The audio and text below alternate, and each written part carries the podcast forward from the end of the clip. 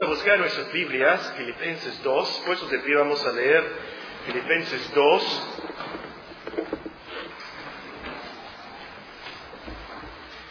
Vamos a, a, leer comenzando en el versículo 12 hasta el versículo 18. Filipenses 2, versículo 12 al versículo 18. Sigan con sus vistas. Si es tan amable, vamos a leer este pasaje. Filipenses 2.12. Por tanto, amados míos, como siempre habéis obedecido, no como en mi presencia solamente, sino mucho más ahora en mi ausencia, ocupaos en vuestra salvación con temor y temblor. Porque Dios es el que en vosotros produce así el querer como el hacer por su buena voluntad. Haced todo sin murmuraciones y contiendas para que seáis irreprensibles y sencillos, hijos de Dios sin mancha en medio de una generación maligna y perversa, en medio de la cual resplandecéis como luminares en el mundo. Asidos de la palabra de vida, para que en el día de Cristo yo pueda gloriarme de que no he corrido en vano, ni en vano he trabajado. Y aunque sea derramado en libación sobre el sacrificio y servicio de vuestra fe, me gozo y regocijo con todos vosotros y asimismo, gozaos y regocijaos también vosotros conmigo. Esta mañana terminaremos nuestro estudio sobre las virtudes que los varones necesitan para servir a Dios en esta generación. Las virtudes que los varones necesitamos para servir a Dios en esta generación. Este estudio está dirigido especialmente a hombres, por supuesto, a jóvenes, varones, pero veremos lecciones que se aplican a todos. En el pasaje que leímos de Filipenses capítulo 2 nos dice en el versículo 15 que tenemos que ser hijos de Dios sin mancha en medio de una generación maligna y perversa, en medio de la cual resplandecéis como luminares en el mundo. Ahora, nuestra generación, la gente con que vivimos hoy en día, sin duda alguna es maligna y perversa. Hay mucho materialismo, mucha diversión vana, mucho sensualismo, mucha dependencia en la tecnología y la ciencia, mucho feminismo, mucha desintegración familiar, cosas que veíamos el domingo pasado. Y nos engañaríamos a nosotros mismos si dijéramos que no es cierto, por supuesto que existen esos problemas en nuestros días. Pero ¿qué virtudes necesitamos para ser luminares, luces, para servir a Dios en esta generación? De eso se trata nuestro estudio.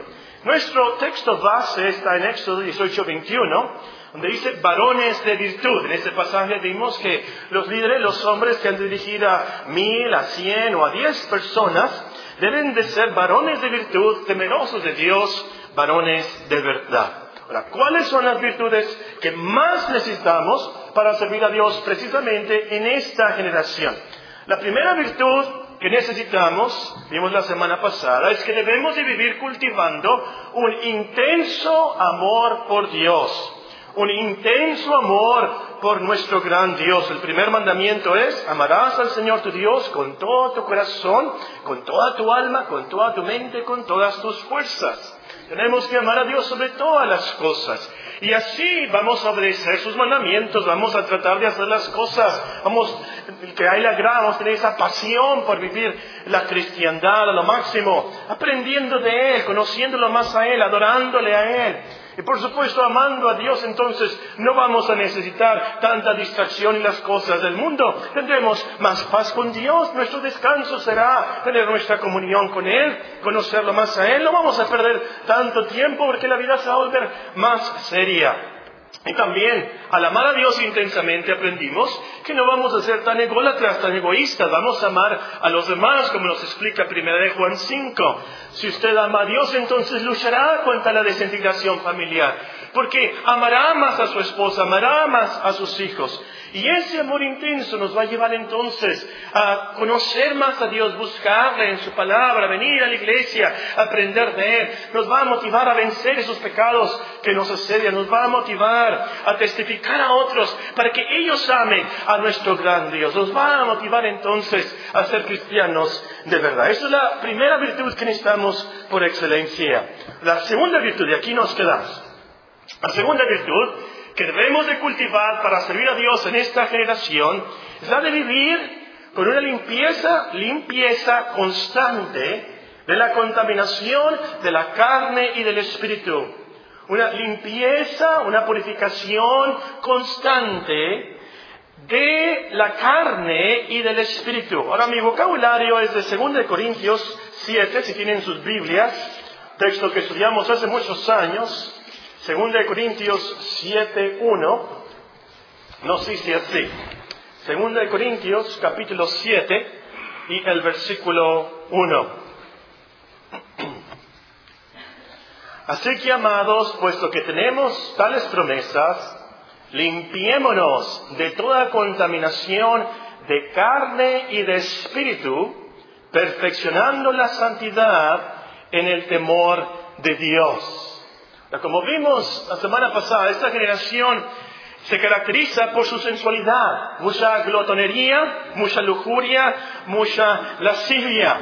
Pero como varones cristianos, tenemos que vivir conforme a la realidad que nuestro cuerpo, nuestro espíritu son de Dios. Veamos la exhortación eh, tan directa en Primera de Corintios 6, el apóstol ah, muy práctico nos dice, Primera de Corintios, el capítulo 6, nos dice, comenzando a leer en el versículo 12,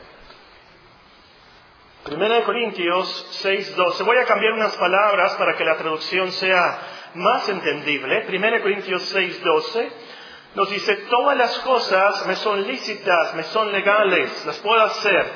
Además, no todas convienen. Todas las cosas me son lícitas, pero yo no, yo no me dejaré dominar de ninguna. Las viandas, la carne, la comida es para el vientre, y el vientre para las viandas, pero tanto el uno como el otro, como las otras, destruirá Dios. Pero el cuerpo no es para la fornicación, sino para el Señor, y el Señor para el cuerpo. Y Dios que levantó al Señor, también a nosotros nos levantará con su poder. ¿No sabéis que vuestros cuerpos son miembros de Cristo? Quitaré los miembros de Cristo y los haré miembros de una ramera, una prostituta. De ningún modo. ¿No sabéis que el que se une con una prostituta es un cuerpo con ella? Porque dice los dos serán una sola carne. Pero el que se une al Señor, un espíritu es con él. Huir de la fornicación. Cualquier otro pecado que el hombre cometa está fuera del cuerpo, mas el que fornica contra su propio cuerpo peca. ¿O ignoráis que vuestro cuerpo es templo del Espíritu Santo, el cual está en vosotros, el cual tenéis de Dios y que no sois de, de vuestros?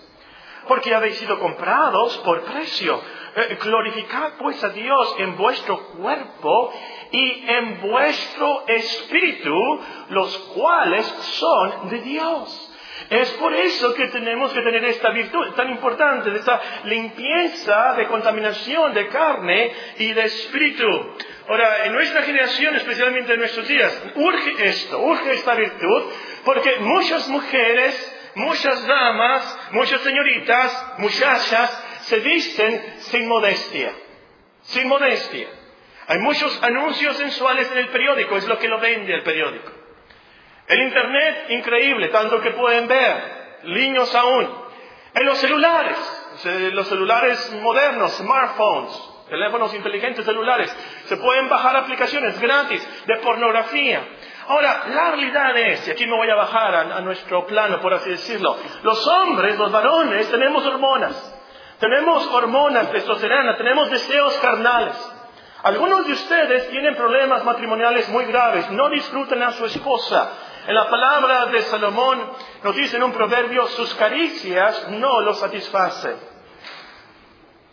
Cuando estudié este estudio en Nogales, y por eso estoy compartiendo esto con ustedes, porque pensé que no es justo compartir algo en otra ciudad que no comparto en esta iglesia. Cuando compartí estas lecciones con nuestros hermanos en Nogales, les hizo mucha gracia cuando les comenté que los hombres también estaban viendo novelas, hombres bigotudos, muy machones, muy machistas, muy machos, muy machos, ¿verdad? viendo novelas y llorando más que las mujeres. Les, causó mucha risa eso a los hermanos. No sé si porque algunos estaban ahí que eran culpables de eso, no sé por qué, pero les di, les di mi teoría acerca de las novelas. Mi teoría, ¿por qué la gente ve tanta novela? ¿Por qué la mujer ve tanta novela? ¿Por qué los hombres están viendo tantas novelas? Es porque ellos viven como, los protagonistas, como si ellos fueran los protagonistas de las novelas. Su vida es un desastre, su matrimonio es un desastre, Y ellos quisieran de alguna manera escaparse. Y en la novela está este escapismo. Ellos viven en los protagonistas. Se imaginan que son ellos. Y así en las películas también. Y el diablo, astuto, sabe esto, sabe de esas tentaciones, sabe de nuestras hormonas, sabe de los problemas matrimoniales, sabe que las mujeres se están vistiendo muy mal y causa más tentaciones a la sensualidad, a la fornicación y el adulterio mental. Ahora, hermanos, aquí el problema, varones, no, el problema no son las tentaciones. Todos las vamos a tener. Algunos de ustedes hasta van a ser tentados a la homosexualidad, a ser homosexuales. Pero para cultivar la limpieza del cuerpo y del espíritu, debemos resistir a toda costa esas tentaciones. Ahora, esto es una lección súper importante, hermanos. El problema no son las tentaciones. El problema es qué hacemos con esa tentación. Santiago no dijo, no dijo Bienaventurado el varón que no tiene tentaciones. Él no, no es lo que dice Santiago. Santiago dice, bienaventurado el varón que resiste la tentación. Hay que resistir la tentación.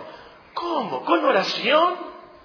Hay que resistir la tentación con las promesas de Dios, con la palabra de Dios, nuestro Señor Jesucristo en el monte de la tentación. ¿Se acuerda cómo, resistió la tentación? Escrito está, escrito está, se fue la palabra. ¿Qué dice Dios de esto?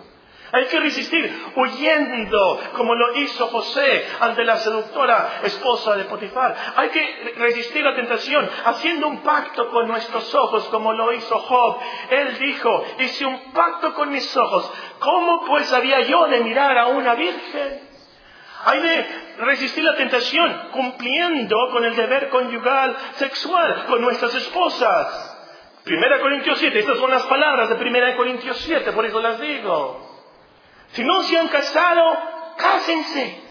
Eso también les causó mucha gracia ya en Nogales. Iba a decir nombres también a los jóvenes que yo conocía allá. No voy a decir nombres aquí.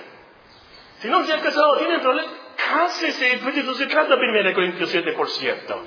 Si su, matrimonio anda mal, Arréglelo lo más antes posible. Eso es peligrosísimo andar mal en el matrimonio, con su esposa. Peligrosísimo ante las tentaciones de este mundo. Si anda mal en su matrimonio, que no pasen 24 horas, que no se ponga el sol este día sin que usted lo arregle. Eso es súper importante. También te va a ayudar si te alejas de los lugares donde están esas mujeres extrañas. Salomón nos aconseja, lo que están estudiando los jóvenes, por cierto, deja de ella tu camino, no te acerques a la puerta de su casa, para que no des a los extraños tu honor y tus años al cruel, no sea que extraños se sacien de tu fuerza y tus trabajos estén en casa del extraño, y gimas al final cuando se consuma tu carne y tu cuerpo, y digas, ¿cómo aborrecí el consejo? Y mi corazón menospreció la reprensión. No oí la voz de los que me instruían y a los que me enseñaban, no incliné mi oído. En nuestros días Salomón dijera, pasa de la computadora, no veas esas páginas, aléjate de ahí. Es un problema de pornografía. No compres un teléfono moderno, inteligente, no lo compres. Compra mejor un Nokia de 300 pesos, algún, ¿cómo se llaman los más baratos? Huawei, no, no se pronuncia Huawei, ¿sabes cómo se llama? H-U-E, algo así. De los que nada más puedes hablar y ya. Cómprate uno de esos. Mucho cuidado con esto, varones y hermanos. Peligrosísimo para cultivar esta virtud de la pureza de cuerpo, además tenemos que arrepentirnos continuamente, todos los días, inmediatamente después de ver eso, para que no se vaya a quedar esa imagen grabada en tu mente, ora, confiésala al Señor, confiesa tus pecados luego, luego, no esperes el tiempo de la Santa Cena. Y te va a ayudar mucho si llenas tu mente, tus ojos de cosas buenas. Nos dice también en Filipenses, por lo demás, hermanos, todo lo que es verdadero, todo lo honesto, todo lo justo, todo lo puro, todo lo amable, todo lo que es de buen nombre, si hay virtud alguna, si algo digno de alabanza, en esto pensar. O como dice en otra parte, pon tus ojos en las cosas de arriba, no en las terrenales, no en las sensuales. Esto te va a llevar más a esta virtud. Pero por excelencia, Oh, como parafraseando un versículo de, de 1 Corintios 12, el camino más excelente, ¿saben cuál es? El camino más excelente es pensar mucho en Cristo, pensar mucho en nuestro Salvador. su sacrificio por nosotros. El pasaje que leímos en 1 Corintios 6 dice a lo último, porque habéis sido comprados por precio, glorificad pues a Dios en vuestro cuerpo y en vuestro espíritu, los cuales son de Dios. ¿Cuál fue el precio? ¿Cómo nos compró Dios? ¿Cómo nos redimió? ¿Cuál fue el costo? ¿Cuál fue el pago? La sangre preciosa de Cristo, como la de un cordero sin mancha y sin contaminación. Ese fue el gran precio por la compra de este cuerpo y nuestro espíritu. Entonces, hermanos, si así lo es, que el precio fue la cruz, es cuando pensamos y meditamos en la cruz de Cristo, que nos ayuda a mantenernos con esta limpieza, sin contaminación de carne y de espíritu. Y por supuesto, ora mucho, por supuesto. El Señor nos amonesta, velad y orad para que no entréis en tentación. Ora a levantarte, Señor, ayúdame con mis ojos. Ora a levantarte, Señor, ayúdame a resistir la tentación. Que no vea a esa muchacha en la universidad, que no vea a esa señorita en el trabajo. Señor, ayúdame. Tercera virtud, tercera virtud que debemos cultivar para servir a Dios en esta generación. Debemos de vivir con un contentamiento realmente piadoso. Por aquí no me refiero a la risa, la sonrisa, al gozo, la alegría, pero me refiero a lo que nos dice 1 Timoteo 6:6, se los leo. Gran ganancia es la piedad, es decir, la religión, la devoción a Dios, godliness dice en inglés, acompañada de contentamiento, porque nada hemos traído a este mundo y sin duda nada podremos sacar. Así que teniendo sustento y abrigo, estemos contentos con esto.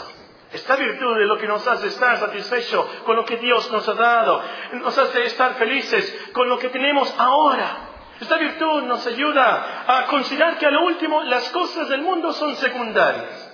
Las cosas del mundo realmente son secundarias. Nos va a llevar a cantar. Esta piedad, esta religión, esta devoción nos va a llevar a cantar como David. ¿A quién tengo yo en los cielos sino a ti? Y fuera de ti nada deseo en la tierra. Mi carne y mi corazón desfallecen, mas la roca de mi corazón y mi porción es Dios para siempre. Cuando tienes esta virtud, entonces tu felicidad no va a ser tener cosas nuevas. Tu felicidad no va a ser depender de una casa nueva, no va a depender de un celular nuevo, un carro nuevo, no, no, no. Tu paz, tu felicidad, tu contentamiento va a ser en Dios, lo que tienes por Cristo. Ahora, volviendo a la verdad, atrás de nuestros días, la verdad es que nacemos sin contentamiento, nacemos llorando. Queremos, somos codiciosos. No queremos ser pobres, por supuesto. Nos gustaría tener tanto dinero que al ir al Price Club poder comprar lo que quisiéramos. Si quisiéramos toda la voy a comprar, ¿saben qué? Voy a comprar toda la tienda, llévenme a mi casa, ahí en los lagos, en un lugar de almacén, ahí, ahí lleven todo, todo, todo. Quisiéramos tener una esposa nueva un trabajo nuevo en el cual no tenemos que hacer nada y ganamos mucho. Vivir contentos no, no es fácil. Por naturaleza no somos así. Eso lo tenemos que aprender. ¿Cómo? Vean Filipenses. Y uso las palabras que tenemos que aprenderlo esto porque es la palabra que usa Pablo en Filipenses 4. Vean Filipenses 4, por favor. Filipenses capítulo 4 nos dice así. Voy a comenzar a leer en el versículo 11. Filipenses 4, 11. No lo digo porque tenga escasez, pues he aprendido a contentarme cualquiera que sea mi situación. Sé vivir humildemente, sé tener abundancia. En todo y por todo estoy enseñado así para estar saciado como para tener hambre, así para tener abundancia como para padecer necesidad. ¿Cómo aprendemos eso? ¿Cómo cultivamos esta, esta virtud, este contentamiento con piedad, piadoso? requiere otro estudio, pero voy a compartirles unas lecciones de lo más básicas. Número uno, cultivas el contentamiento cuando pones tus ojos en Cristo y todo lo que tienes en Él. El apóstol puede decir que esto lo puede hacer, que lo ha aprendido. ¿Saben cómo? Por el versículo 13. ¿Saben qué dice el versículo 13? Filipenses 4.13. Ese es el contexto. He aprendido a contentarme cualquiera que sea mi situación. Sé vivir humildemente, sé tener abundancia en todo y por todo estoy enseñado. Así para estar saciado, como para tener hambre. Así para tener abundancia, como para padecer necesidad. El todo, el todo del versículo 12 se repite en el versículo 13. Todo lo puedo en Cristo que me fortalece. Entonces, esto significa que tenemos que creer en Cristo como el Hijo de Dios, como el Salvador del mundo. Tenemos que conocerle a Él, tenemos que tener comunión con Él. Y en nuestra vida diaria, nuestra satisfacción es las bendiciones que tienes en Cristo. Como dice un himno clásico, cuando combatido por la adversidad y creas ya perdida tu felicidad, mira lo que el cielo para ti guardó, cuenta las riquezas que el Señor te dio. Andas agobiado por algún pesar, duro te parece amarga cruz llevar. Cuenta las promesas del Señor Jesús y de las tinieblas nacerá la luz. A lo mejor no tenemos mucho que comer. A lo mejor nos toca una marucha helada para acabar la molancia. Pero como cristianos tenemos el pan de vida. A lo mejor no tenemos una laptop nueva, un carro nuevo, un Lamborghini veneno de los de, ¿qué? 4 millones de dólares. No puedo creer. ¿Quién va a pagar 4.6 millones de dólares por un Lamborghini veneno? ¿Mm? No tenemos eso. Pero hemos sido regenerados, somos adoptados hijos de Dios, herederos de Dios, al último coherederos con Cristo. Hemos sido justificados, todos nuestros pecados perdonados y la justicia de Cristo a nuestra cuenta. A lo mejor no podemos ir a Estados Unidos. Es más, no tenemos ni siquiera la visa para ir a Estados Unidos, no tenemos dólares, no tenemos dinero. Pero nuestra ciudadanía está en los cielos. De donde también esperamos al Salvador, al Señor Jesucristo. Tenemos muchísimas otras bendiciones en Cristo. En su Biblia subrayen cada vez que está la frase en Cristo, en Él. Es increíble todo lo que tenemos en Cristo. Entonces, Cultivas ese contentamiento cuando pones tus ojos en Cristo y lo que tienes en Él. Concéntrate entonces en Cristo, su amor, su poder, sus promesas, no las cosas de la tierra. Y también, dentro de este punto, quisiera que consideramos la pobreza de nuestro Señor Jesucristo en este mundo. ¿Saben qué teléfono celular tenía nuestro Señor Jesucristo?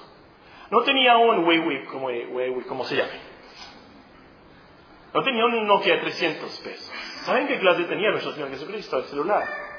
No tenía un celular. ¿Saben qué carro tenía nuestro Señor Jesucristo? Tenía una limusina Rolls Royce eh, Phantom. No. No tenía ni siquiera un caballo. Nuestro Señor Jesucristo no tenía ni siquiera una almohada. Las zorras tienen sus... Y los pájaros del campo tienen sus... Pero el Hijo del Hombre no tiene ni siquiera dónde recostar su cabeza. Y a lo último en la cruz. Le quitaron todo, hermanos, todo, aún su mismo manto, su ropa, le quitaron todo. Nada, nada, nada. Ni agua tenía sed, tengo sed. Ni siquiera agua.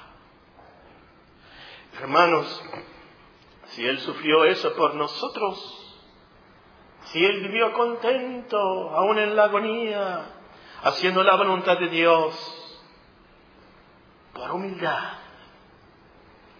Entonces nosotros también tenemos que aprender de esa mansedumbre, de, esa, de ese control, de esa humildad, hacer bajo la voluntad de Dios en cualquier circunstancia.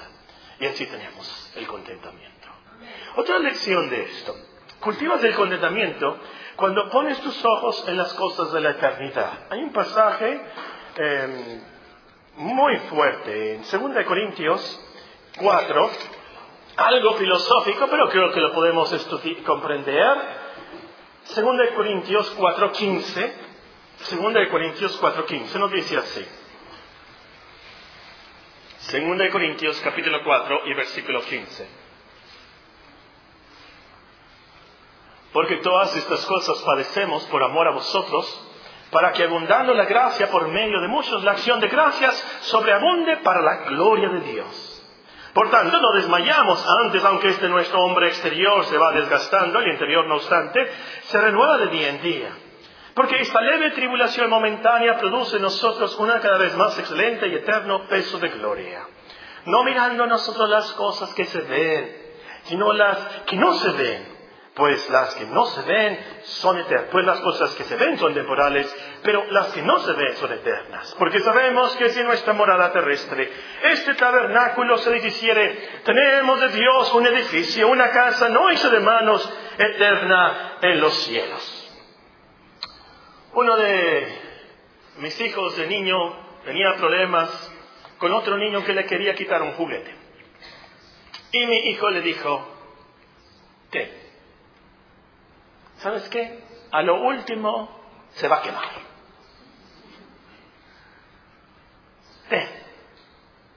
A lo último se va a quemar. Y es cierto. Esto es muy cierto. Todo lo que vemos se va a quemar, según de Pedro 5 nos dice. Todo será destruido, tu casa, tu carro, tu computadora, todo, todo, todo, todo será destruido. Hay un cuento, no sé, algunos de ustedes lo han leído, Momo se llama, Momo. Les recomiendo el cuento, no le recomiendo al autor y todo lo que he escrito, pero les recomiendo el cuento. El Momo, eh, no les voy a contar el cuento porque entonces no sería un cuento para ustedes, ¿verdad? En los últimos capítulos nos encontramos a Momo con el señor Ora, creo que se llama el señor Ora, H-O-R-A, Ora. Y este señor le presta unos lentes especiales. Estos lentes especiales se llaman unas gafas de visión total. Y uno se pone estos lentes y puede ver todo. Puede ver la puede, puede ver todo, todo lo que está pasando en el mundo. Todo, todo, puede, puede ver la realidad. Para aprender contentamiento, hermanos, tenemos que ponernos esos lentes de la realidad. Y si te pones esos lentes, te, vas, vas a entender que a lo último, todas las cosas de este mundo, como dijo Salomón, son vanidad, vanidad, vanidad es, todo es vanidad. Con esos lentes vas a estar ecuánime en cuanto a las cosas que te pasan aquí en el mundo, las cosas que, que no puedas tener, porque vas a ver la realidad. Que a lo último, lo que más importa son las cosas que no se ven. Cosas como el alma, el alma de tus hijos, el alma de tus amigos, tu propia alma. Porque ¿qué aprovechará el hombre si ganare todo el mundo y perdiere su alma? ¿Qué recompensa dará el hombre por su alma? A lo último lo que importa no es un auto último modelo, pero tu comunión eterna con Dios. Dios es lo que importa. No es la ropa nueva, la última moda, pero las gloriosas recompensas celestiales. A lo último no es tu casa bonita, tus logros, tu fama, pero la gloria de Dios. Y también cultivas el contentamiento cuando reconoces que en la providencia de Dios tu debilidad, tu enfermedad, tu necesidad, a lo último es para su gloria. Como leímos aquí en 2 Corintios 4:15, la acción de gracia sobremanera sobreabunde para gloria de Dios. Lázaro se enfermó. Los discípulos supieron, el Señor les dijo, esta enfermedad no es para muerte sino para la gloria de Dios, para que el Hijo de Dios sea glorificado por ella. Ahí puedes tú cambiar la enfermedad y poder necesidad. Esta necesidad no es para muerte, sino para la gloria de Dios, para que el Hijo de Dios sea glorificado por ella. Eso es de gran consolación. Nos da mucha calma y paz como cristianos. Mi enfermedad, mi pobreza, mi necesidad es para la gloria de Dios. Entonces de buena gana me voy a, me voy a gloriar, como dice el texto, a gloriar, a gozar en mis aflicciones. Precisamente dice Pablo, por amor a Cristo me gozo en las debilidades, en afrentas, en necesidades, en persecuciones, en angustias. Entonces, hermano, para esto necesitas creer en la providencia de Dios. Creer que de verdad Dios controla todo, absolutamente todo, lo bueno y lo malo, la caída de una bomba atómica o la caída de uno de nuestros cabellos. El diablo no está en el trono. Dios está en el trono. El diablo no puede quitarte tu trabajo, tu salud, tu dinero sin el permiso expreso de Dios. No te puede pasar nada, nada malo, a menos que Dios lo permita para el bien de tu familia, para tu propio bien, para la gloria de Dios. Lees la historia de Job esta Los primeros dos capítulos y los últimos dos capítulos. Se los recomiendo. Es más, se los dejo de tarea. Los primeros dos capítulos de Job y los últimos dos capítulos. y lean memorícense y crean Romanos 8:28. Si nunca se han memorizado Romanos 8:28, de tarea también para el próximo domingo. Tienen siete días para memorizarse Romanos 8:28. En último lugar, pero no de importancia. Te va a ayudar mucho si oras a Dios que te dé contentamiento. Todo un perfecto desciende de lo alto. El contentamiento es un don de Dios, solo Él te lo puede dar. Ora como en Proverbios 30, dos cosas te he demandado, no me las niegues antes que muera. Vanidad y palabra mentirosa aparte de mí, no me des pobreza ni riquezas. Manténme el pan necesario, no sea que me sacie y te niegue y diga, ¿quién es Jehová? O que siendo, o que siendo pobre hurte y blasfeme el nombre de mi Dios. Ora Señor todos los días esa oración si tienes problemas con el contentamiento. Ahora, estas son las virtudes esenciales para que sirvamos a Dios en nuestra generación. Un intenso amor por Dios. Una limpieza constante de la contaminación de la carne y del espíritu y un contentamiento realmente piadoso. Pero quiero terminar con la lección más importante de todo esto. Hermanos, no somos salvos por nuestras virtudes. Gracias a Dios que no somos salvos por nuestras virtudes. Somos salvos por Cristo. No somos salvos porque nos vamos a esforzar en hacer estas virtudes o por nuestros logros con ciertas virtudes. Vamos a ser salvos por Cristo. Dios no nos va a recibir porque somos perfectos o porque somos virtuosos. Dios nos va a recibir por lo que Cristo hizo por nosotros, por como Cristo vivió, porque Cristo fue perfecto y es perfecto. Y esta es la justificación. Dios nos perdona todos nuestros pecados por la cruz de Cristo. Dios nos da la justicia en nuestra cuenta por la vida de Cristo. Por eso nos va a recibir. Por eso nos hace sus herederos, coherederos con Cristo. Nos esforzamos, por supuesto, a cumplir con estas virtudes porque hemos creído en Cristo. Tenemos una nueva naturaleza, tenemos el fruto del Espíritu Santo y amamos y le queremos hacer las cosas que le agradan. Y Él nos ayuda. Nos ayuda por su gracia y su misericordia. Nos ayuda con estas virtudes. Él nos da el querer como el hacer por su buena voluntad. A Él sea la gloria. Oremos.